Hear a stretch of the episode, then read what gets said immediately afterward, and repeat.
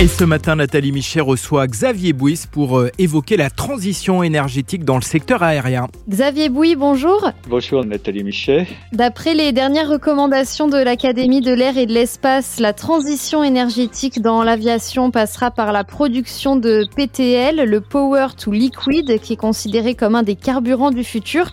Qu'est-ce que c'est exactement? C'est un, un hydrocarbure qu'on fabrique avec de l'hydrogène et du carbone qu'il faut accrocher ensemble pour que ça fasse une sorte de pétrole, très voisin du, du kérosène euh, actuel. Alors l'hydrogène c'est relativement facile parce que euh, il y en a dans l'eau et pour le carbone, ben il y a plusieurs moyens. Il y a quelques années encore, il y avait quelque chose qui était presque une utopie, qui était d'aller chercher le carbone dans l'atmosphère, celui qui nous embête pour l'effet de serre, d'aller le piquer dans l'atmosphère pour s'en servir pour refabriquer du carburant. Et donc cette utopie n'en est plus une, il y a des moyens pour y arriver. Pour y arriver, on va notamment utiliser des énergies Ah oui, ça c'est la clé évidemment. Ça peut être donc euh, le solaire, l'éolien, euh, d'autres. Bon, il faudra en produire de toute façon très grande quantité dans le futur. euh.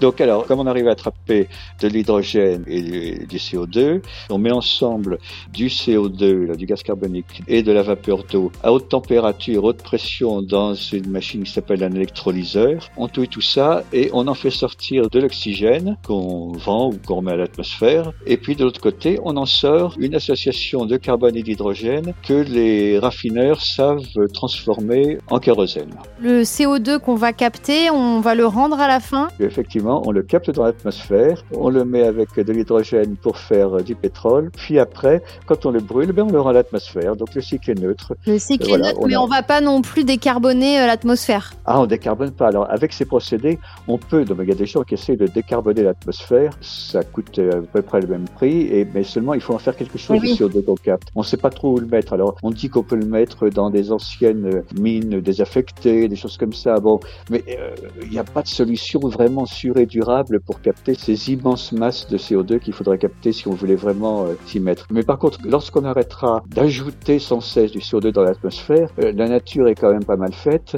en permanence, elle absorbe du CO2. Si on arrête de, de balancer du CO2 en quantité, la nature résorbera petit à petit celui qu'on y a mis en excès depuis euh, 100 ans et maintenant.